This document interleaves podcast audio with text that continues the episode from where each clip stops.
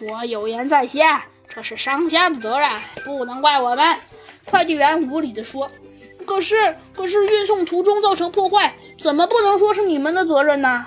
小鸡墩墩有些生气地说道。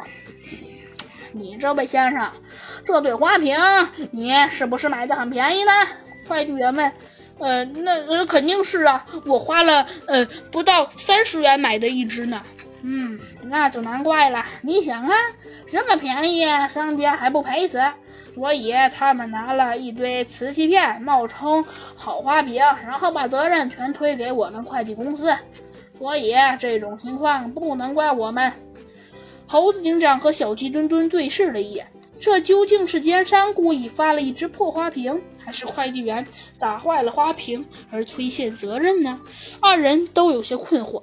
这时，猴子警长看了看地上的纸箱、泡沫颗粒、充气袋、包装纸、花瓶。忽然，猴子警长脑中有了主意，他悄悄地走到小鸡墩墩旁边，对他耳语道：“小鸡墩墩，包装纸上的折痕真实地记录出了花瓶的轮廓和外形。我们只需要将破花瓶与包裹好的花瓶的包装纸进行对比，发现前后比后者。”折痕更多，说明了花瓶肯定经过了重新包装，所以我们只要询问商家，一定可以知道真相的。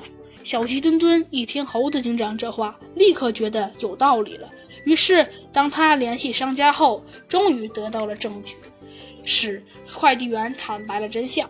原来，快递员在得知纸箱里是花瓶后，他徒生贪念，偷偷地拆开了包装纸，想偷走一只花瓶，却不小心弄坏了。慌乱中，他只好把那堆瓷器片用原来的包装纸包好，塞回纸箱里，企图诬陷商家，却没想到被猴子警长他们识破。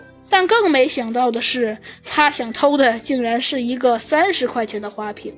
后来，公司不但向猴子警长和小鸡墩墩道歉赔偿，并且还雇佣了那个三只手快递员，将他送去了派出所处理。